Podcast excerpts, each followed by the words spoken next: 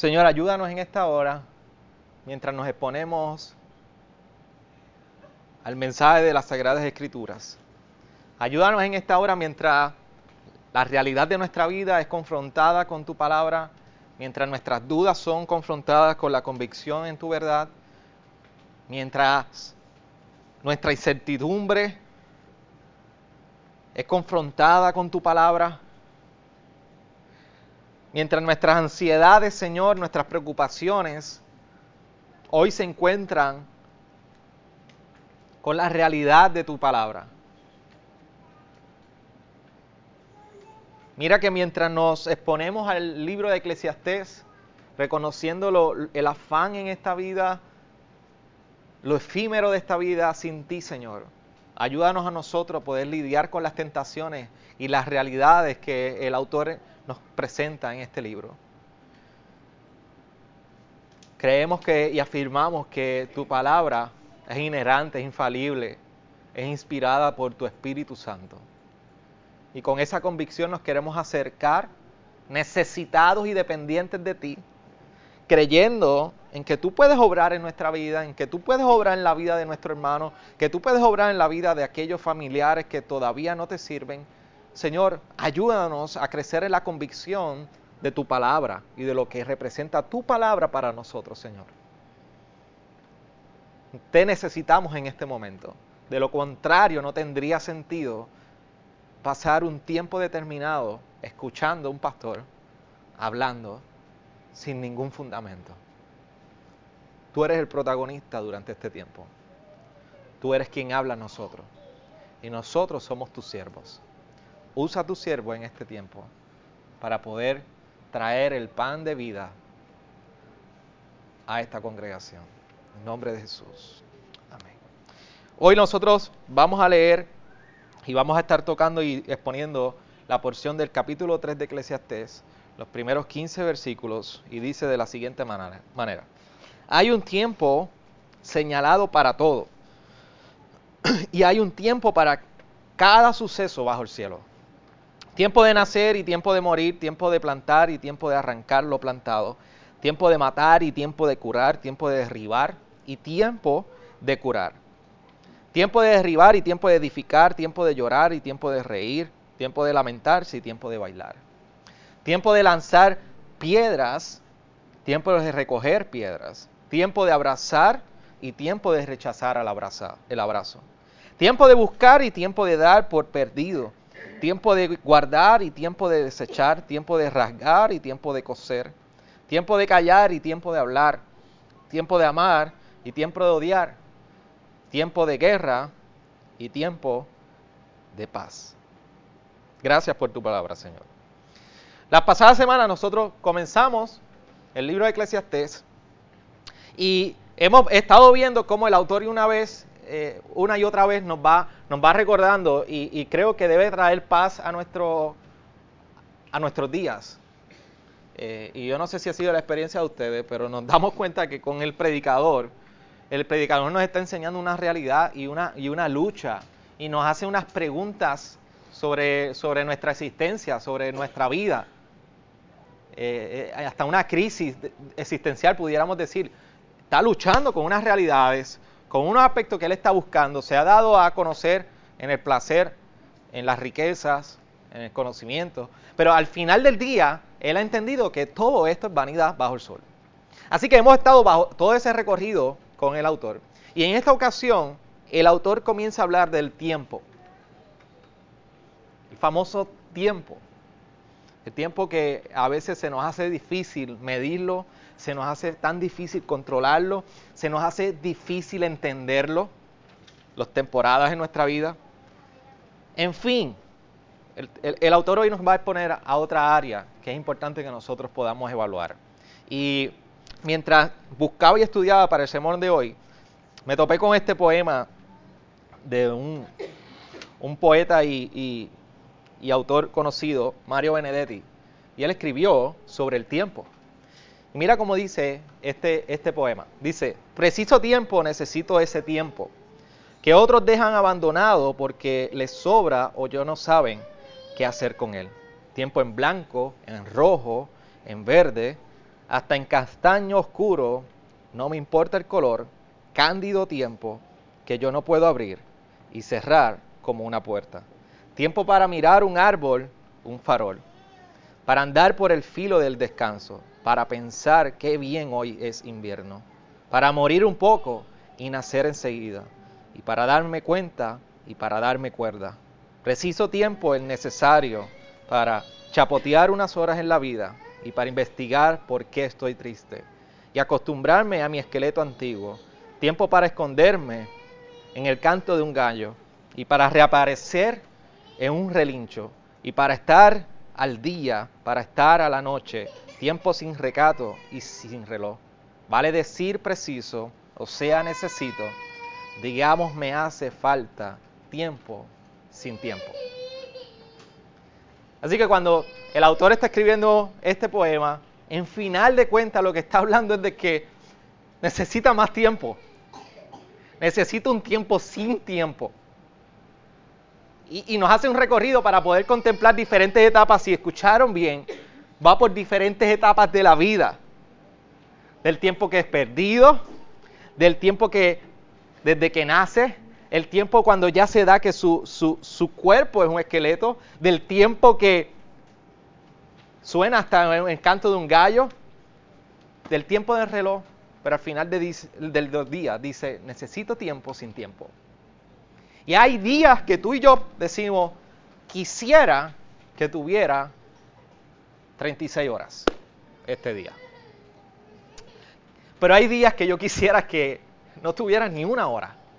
Quisiera en este momento de mi vida que estoy pasando, quisiera que no durara ni una hora, que fuera corto. Así que el tiempo viene a ser un dilema en la vida del ser humano. Entender temporadas en nuestra vida, entender los tiempos, entender lo que está sucediendo, la curiosidad de saber lo que va a suceder mañana, la carga de lo que sucedió ayer, es parte de nuestro tiempo. Y nosotros podríamos esperar que entonces el autor, por lo que está escribiendo en el capítulo 3 de Eclesiastés, comienza ahora, sabemos que va a hablar del tiempo y nosotros pudiéramos pensar que el autor tiene una, visión pesimista del tiempo. Y podemos imaginarnos, pues entonces ahora lo que nos va a decir es que el tiempo es corto, lo que nos va a decir es que el, el tiempo no sirve, que el tiempo realmente eh, se desaprovecha, que el tiempo realmente no lo tenemos, no es suficiente, como en el poema. Pudiéramos pensar que dentro de esta vida de vanidad bajo el sol, eso es lo que el autor nos está diciendo o nos quiere decir en este pasaje del capítulo 3 de Eclesiastés. Pero mira, vamos a echarle un vistazo al pasaje. Y primero vemos esta introducción que está haciendo. Hay un tiempo señalado para todo y hay un tiempo para cada suceso bajo el cielo. No hay que ser un gran filósofo para entender que el ser humano se enfrenta en toda su vida diferentes temporadas diferentes temporadas. Y tú y yo no tenemos que ser, como dije, gran filósofo para nosotros entender que el ser humano es dependiente de las leyes naturales de Dios. Y Él hace como quiere dentro de este tiempo. Así que el autor nos está diciendo, hay diferentes temporadas. El ser humano se va a enfrentar a diferentes temporadas en su vida. Cada una tiene su espacio y su momento bajo el cielo.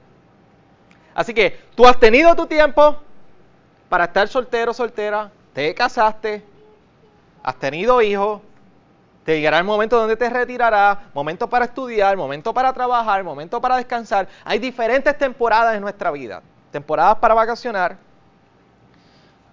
pero no hay que ir a ninguna gran universidad para nosotros entender que así se mueve la vida. Diferentes temporadas.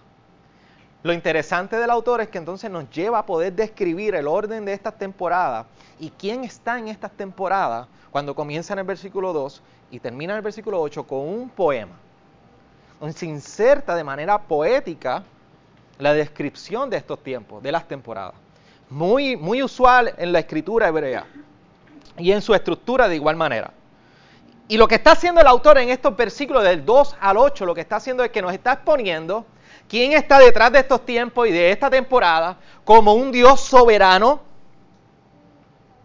y cómo su soberanía es desplegada a través del principio al fin, de todas las temporadas y de todos los tiempos.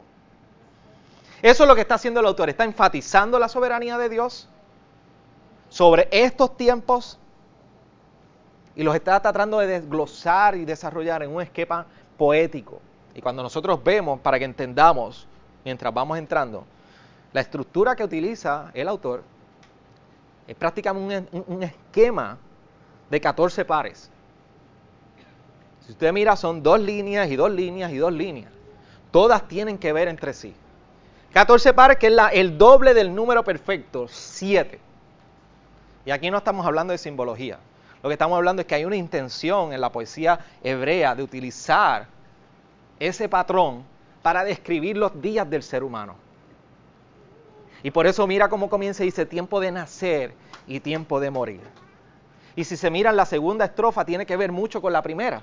Tiempo de plantar y tiempo de curar. Tiempo de matar y tiempo de curar. Tiempo de derribar y tiempo de edificar.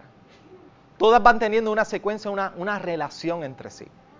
Tiempo de llorar y tiempo de reír. Tiempo de lamentarse y tiempo de bailar. Tiempo de lanzar piedras y tiempo de recoger piedras. Tiempo de abrazar y tiempo de rechazar el abrazo. Y, voy a seguir y voy a ir para atrás de nuevo. Tiempo de buscar y tiempo de dar por perdido. Tiempo de guardar y tiempo de desechar. Tiempo de rasgar y tiempo de coser. Tiempo de callar y tiempo de hablar. Tiempo de amar y tiempo de odiar. Tiempo de guerra y tiempo de paz. Así que el autor va comenzando desde lo que es nacer hasta tiempos de paz. El autor está recorriendo todas las temporadas que el ser humano puede vivir en su vida. Desde el momento que nace hasta el momento que puede experimentar guerras y paz. Así que va comenzando diciendo tiempo de nacer y tiempo de morir. Hay un espectro. Tiempo de plantar y tiempo de arrancar lo plantado. Tiempo de derribar y tiempo de edificar. Tiempos de guerra posiblemente. Tiempos de llorar y tiempos de reír.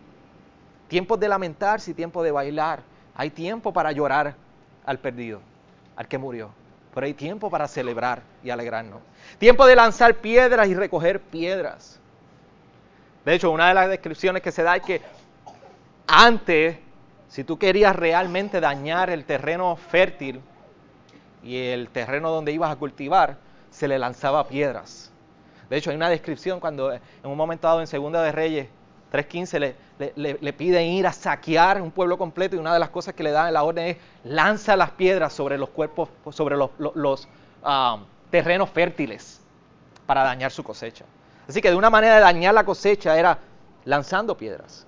Pero también había un tiempo de que no solamente daña la cosecha, recoges las piedras tiempo de buscar y tiempo de dar perdido, tiempo de guardar y tiempo de desechar, tiempo de rasgar en el duelo cuando alguien muere, pero también el tiempo de coser cuando hay una celebración, una boda, lo que sea, pero tiempo de celebrar igualmente, tiempo de callar y tiempo de hablar, tiempo de amar y tiempo de odiar, y tiempo de guerra y tiempo de paz.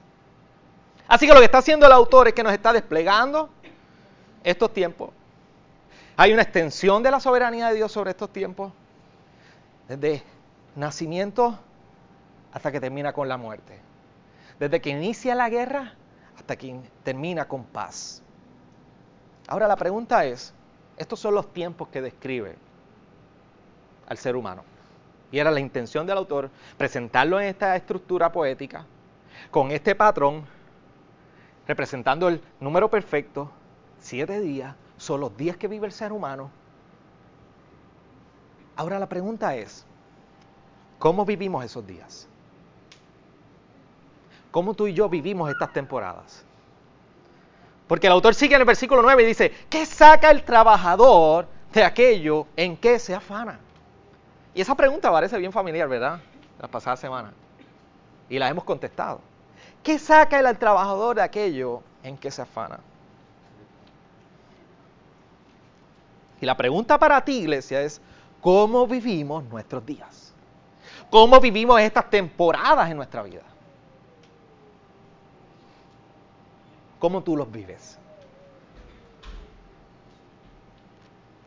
¿Qué te, qué te hace pensar? Que tú que vives entre nacer y morir, y vivimos nuestros días de tal manera independientes, pensando que controlamos nuestra agenda, pensando que controlamos todo lo que nosotros hacemos, ¿qué te hace pensar que el que tiene el poder en el nacimiento de dar la vida y quitar la vida no está presente entre medio de ella?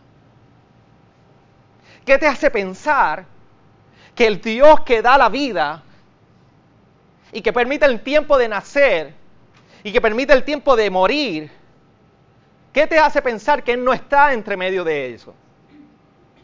Porque realmente estamos insertados en estos tiempos que nos describe el autor y nuestra vida en muchas ocasiones la vivimos independientes. Como si no hubiera nadie responsable de nuestros tiempos. Como si no hubiera nadie responsable de nuestra temporada. Como si no hubiera nadie que controla nuestros días de principio a fin. Olvidando quién gobierna por completo nuestro principio y fin. En el versículo 11, 10 y 11, perdóname. Mira cómo dice, he visto la tarea que Dios ha dado a los hijos de los hombres para que en ella se ocupen. Él, Él ha hecho todo apropiado a su tiempo. A su tiempo.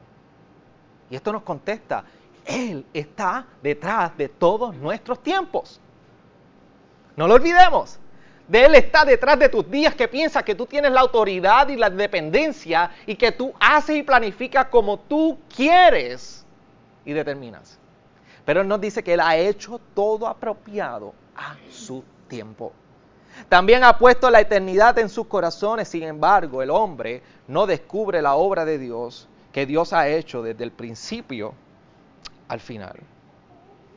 Y esto ha sido uno de los pasajes más conocido que podamos ver, uno de los pasajes más predicados y uno de los pasajes más sacados de contexto que nosotros podamos imaginarnos. Y cuando el autor comienza a llegar el versículo 10 y 11, sencillamente nos está diciendo que aún el Edén sigue corriendo por nuestras venas. Aún el Edén, lo que fue un principio, sigue corriendo en nuestras venas. Todavía tú y yo tenemos un sentido de lo que es el pasado y el futuro. Por eso aprendemos de este pasado, por eso proyectamos hacia el futuro. Y por eso incluso quisiéramos entender lo que va a suceder mañana. Pero al final del día nos encontramos en diversas temporadas de nuestra vida que nosotros nos preguntamos, no puedo entender qué es lo que está sucediendo en mí. No puedo entender qué es lo que está pasando en mi vida. No sé por qué estoy este periodo de mi vida pasando lo que estoy pasando. Y por eso está diciendo el autor, también ha puesto eternidad en sus corazones. Sin embargo, el hombre no descubre la obra de Dios que Dios ha hecho desde el principio hasta el fin. Todavía en nosotros hay un sentido en del Edén. Todavía en nosotros hay una necesidad de saber que hay algo más ocurriendo. Que hay una historia mayor que la que estamos viviendo que necesitamos comprender y que quisiéramos comprender, en que quisiéramos encontrar el propósito de nuestros días. Pero al final el hombre no puede descubrirlo. Al final el hombre no tiene la capacidad de entender y buscar y buscar y buscar una satisfacción, una historia mayor. Por eso pasa los días preguntándose, pasa los días dudando. Y el hombre siempre buscando una metanarrativa, como le llamamos. Una historia mayor que la que estamos viviendo para encontrar el significado de su vida. Así que hay un deseo por eso. Hay un deseo por entender que hay algo más, pero no es posible comprenderlo. Así que nos encontramos con el hombre tratando de buscar en esta vida lo que es necesario para la vida, pero que no se encuentra en esta vida.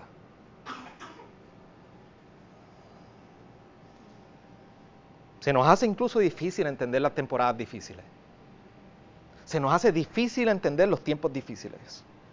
La pregunta es, ¿cómo vivimos ante esto? ¿Cómo debemos vivir ante esto? Y la respuesta nos da en el versículo 2 y 13. Dice, sé que, que no hay nada mejor que ellos, para ellos, que regocijarse y hacer bien en su vida. Además que todo hombre que coma y beba y vea lo bueno en todo su trabajo, eso es don de Dios.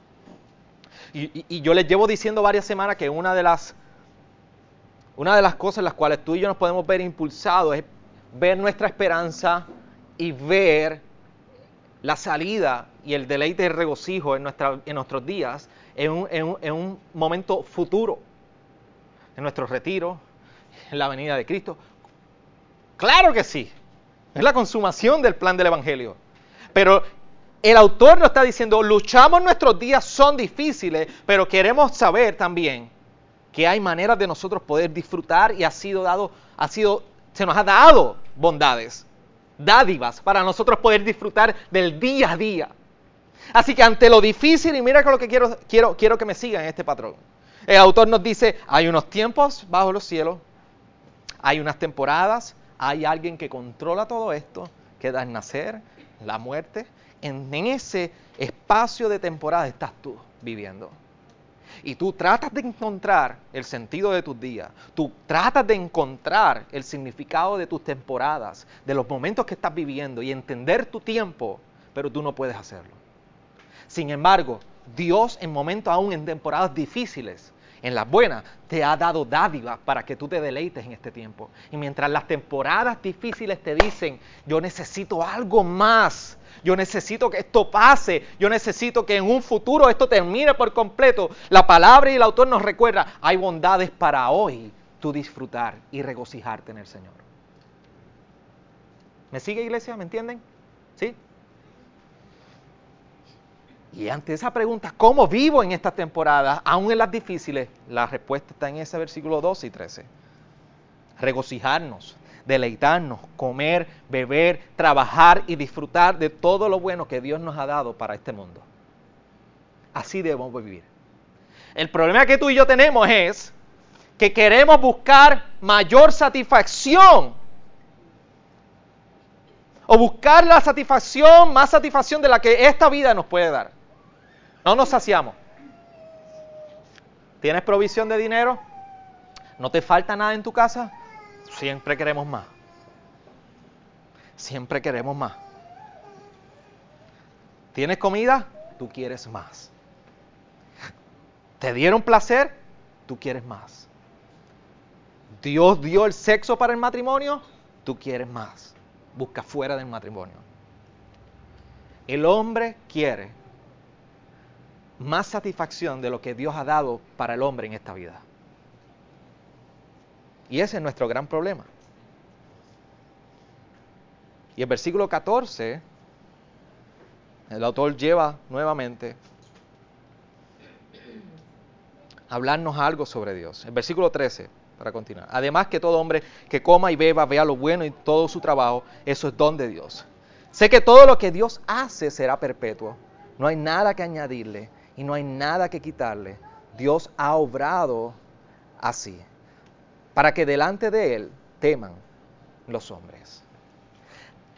Y nos reafirma que detrás de todos estos tiempos, quien está en control de nuestra vida, quien está en control de todas nuestras temporadas, es Dios. Por eso nos dice, sé que todo lo que Dios hace será perpetuo. No hay nada que añadirle y no hay nada que quitarle. Dios ha obrado así. Es Dios quien está controlando y en control de todas nuestras temporadas. Y el autor nos está recordando en los días, en los siete días, 24-7, 24 horas, 7 días a la semana, quien está controlando tu vida es Dios. Y que solamente en Él tú vas a encontrar el significado de esta temporada. Es solamente en Él puedes comprender el significado y lo importante de los días que tú estás viviendo. Aún los más críticos. ¿Para qué? ¿Para qué el autor nos recuerda esto? Para que, como dice el versículo 14, para que delante de él teman los hombres. Para que tú y yo entendamos que no somos tan autodependientes como pensamos. Que en esta vida llena de vanidad, encontramos solamente deleite en Él, que Él controla todos los tiempos, que Él provee aún para las temporadas difíciles, que nos ha dado dádivas, bondades, frutos para nosotros deleitarnos, porque Él está en control. Y al final del día esto debe ser motivo de temor delante de Él para nosotros. La pregunta es, ¿por qué fallamos en temerle? ¿Por qué tú y yo fallamos en, temerle? ¿Por qué tú y yo fallamos en temerle en diferentes temporadas? Los seasons, los tiempos. ¿Será porque no lo vemos? ¿Será porque no le vemos? En momentos determinados, temporadas difíciles, no lo vemos. Yo recuerdo que hace un par de semanas atrás se había ido un momento dado la luz en mi, casa. En, en, nuestro hogar ha llegado la luz, pero va y se viene. De hecho, ayer se fue y no ha llegado. Así que va y viene. Y había unos niños en la parte de atrás del patio. Mi, verja mi casa no tiene verja. Y estaban bien pegados a la ventana de donde yo estoy. Y estaban allí jugando, jugando, jugando. Y estaban, yo los escuchaba y decían, ahí hay alguien. Ahí hay alguien. Y a mí me encanta hacerle unas maldades por la ventana. Me pongo como niño. Y, yo compré para estos días críticos una pequeña linterna, bien pequeña, pero que tiene un foco que no sé cuánto es la distancia que llega, pero es potente. Así que yo me fui por una ventana y con mi linterna, no estaba Necha, no estaba ninguna nena, sí, yo estaba como un nene chiquito, haciendo maldades. Y yo me asomé por la ventana, ellos no me veían porque estaba todo oscuro, pero estaban allí. Y en una, cuando están bajando para acercarse más a la ventana, yo prendí el foco.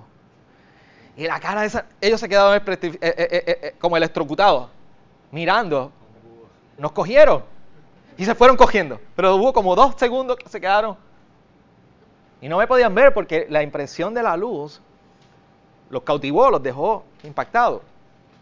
y hay momentos que también nosotros miramos un rayo, cuando sale un rayo completo y cautiva nuestra mirada, a veces vamos a la escuela y estos días que ha estado lluvioso, Victoria me dice, mira papá, hay un arco iris. Y se forma un arco iris precioso. De hecho, el pueblo de Israel, en Éxodo 19, 16, cuando se estremeció el Sinaí, quedaron estremecidos por lo que estaba sucediendo allí. Cuando nosotros vemos algo que cautiva en nosotros, nos estremece, toma nuestra atención. La pregunta es, ¿fallamos en temer en nuestros días porque no lo estamos viendo? Porque no estamos viendo su santidad, no estamos viendo su gloria, no estamos viendo a Dios en nuestra vida.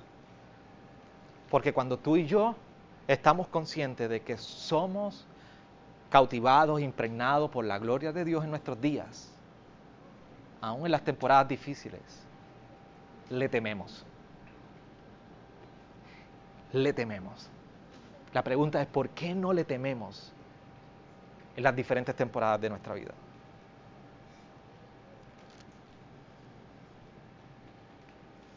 Cuando tú y yo estamos en estos tiempos reconociendo nuestra dependencia en Él,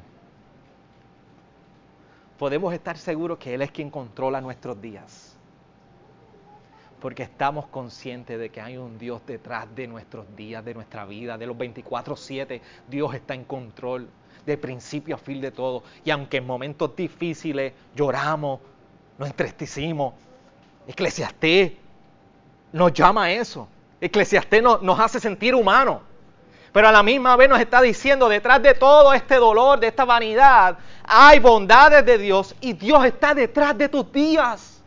Y eso debe ser un motivo de cautivante en nosotros, de tal manera que le tememos y podemos reconocer, esta temporada es difícil en mi vida, Señor, pero, pero yo te temo porque tú tienes control de mis días. Tú estás detrás de esto. Se me hace difícil levantarme de esta rutina diaria de hoy, mañana y vivir estos días difíciles en esta temporada, pero tú estás detrás de todo esto y yo te reconozco en mis caminos. La pregunta es, ¿por qué no le tememos? Posiblemente porque no le vemos. Posiblemente porque no le vemos. Y si tú no lo ves, pregúntate, ¿en qué tienes la mirada?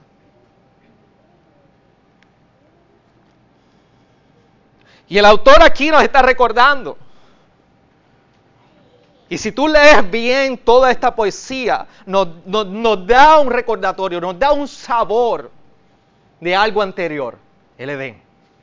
El Edén fue un lugar para nosotros poder nacer, un lugar para plantar, un lugar para sanar, un lugar para construir, un lugar para bailar, un lugar para abrazar, un lugar para buscar. Y sabemos cómo el quebrantamiento de toda la creación y la humanidad a causa del pecado, lo que hizo fue entonces ver la corrupción de este pecado manifestado en la muerte, en la destrucción, en la tristeza, en el lamento, en la pérdida, en el silencio y en la guerra. Pero hay alguien que decidió entrar nuevamente en este Edén. En este Edén quebrantado, corrompido por el pecado para vivirlo de tal manera que lo pudiera restaurar y anunciarnos no solamente la restauración de este Edén corrompido, sino anunciarnos el que llegará en un futuro que de una vez y por todas será nuevo. Jesús entró en este Edén que tú y yo vivimos. Uno que era de nacer, de sanar, de buscar, de construir.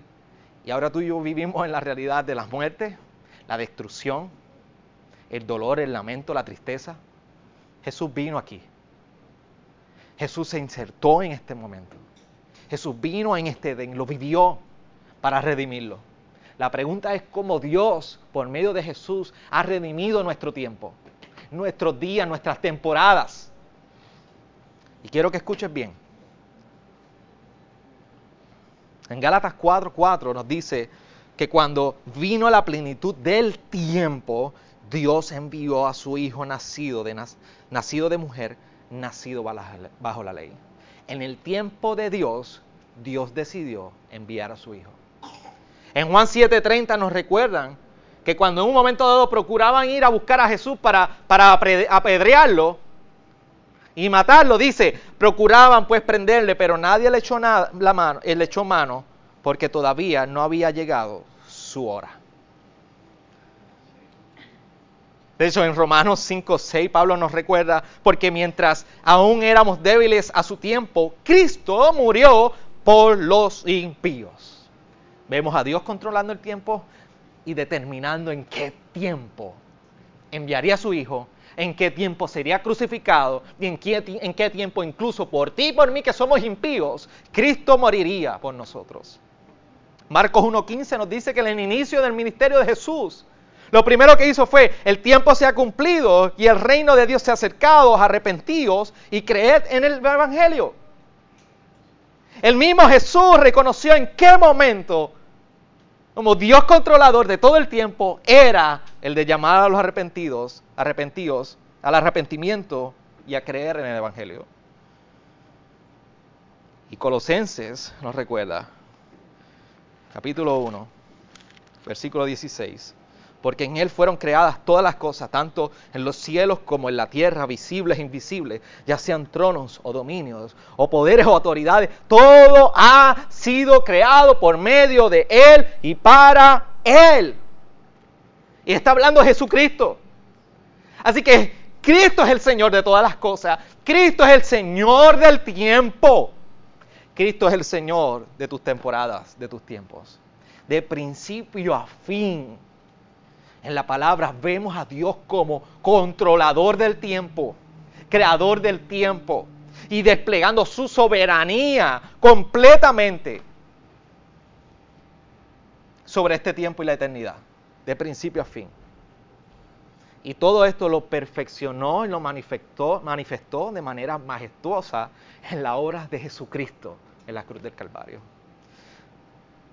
Así que si Él es el Señor del tiempo, si Dios ha tenido control del tiempo y Él ha redimido el tiempo por medio de Jesucristo, la pregunta es, ¿qué representa para nosotros? ¿Qué representa esto para nosotros? Bueno, que el señorío de Cristo, el que controla todo, el que controla el tiempo, no tiene una implicación en unas áreas solamente o en unos días. Implica que también es aplicable para nuestras experiencias 24/7. El señorío de Cristo no tiene unos compartimientos de hoy sí, mañana no. El señorío de Cristo es manifestado en todos nuestros días. De esa manera, tú y yo podemos evitar que la vanidad de la vida sea consumiendo nuestro tiempo. Que nuestro tiempo entonces comience a ser parte de la vanidad de nuestros días. Así que en Jesús podemos aprender tres cosas. Primero, aprender, aprender a esperar en el tiempo de Dios. Jesús supo esperar en el tiempo de Dios. Salmo 31, 15 nos recuerda esto cuando dice, pero yo, oh Señor, en ti confío, en tus manos están mis años. Segundo, en Jesús aprendemos a vivir sabiendo que hay un tiempo para morir. Hebreos 9, 27 nos recuerda esto cuando dice, y, así como está decretado que los hombres mueran una sola vez, y después de esto, el juicio. Y, y cuando nosotros estamos conscientes de que hay un tiempo para morir, tenemos que reflexionar y pensarnos en preguntas profundas acerca de nuestra eternidad. ¿Cómo estoy invirtiendo mi tiempo hoy para el día que yo muera? ¿Qué estoy haciendo con mis días hoy? Porque llegará un fin. Y tercero, en Jesús aprendemos a usar bien el tiempo que tenemos, viviendo nuestros días para la gloria del Señor. Así que aprendemos a esperar en el tiempo de Dios, aprendemos a tener conciencia de que hay un tiempo para morir. Y eso nos recuerda que hay cosas más importantes que trascienden nuestra realidad, como nuestra salvación. Y a la vez aprendemos a usar bien nuestro tiempo para la gloria del Señor. Por eso la oración nuestra debe ser, como dice el Salmo 90:12, enséñanos a contar de tal modo nuestros días que traigamos al corazón sabiduría. Que esa sea nuestra oración. Enséñanos a contar de tal modo nuestros días que te traigamos al corazón sabiduría. No hay manera de mejor vivir esta vida que para la gloria de Dios, sabiendo que detrás de nuestras temporadas, las buenas, las malas y las que serán pasajeras, Dios está en control. Si Dios está en control, nos lleva a vivir en temor a Él. Y si vivimos en temor a Él, es porque sabemos contar nuestros días de tal manera que nuestro corazón es invadido por la sabiduría. Oramos al Señor y le pedimos que nos ayude.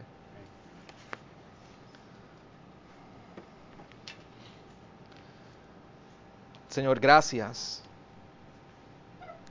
por este tiempo en tu palabra.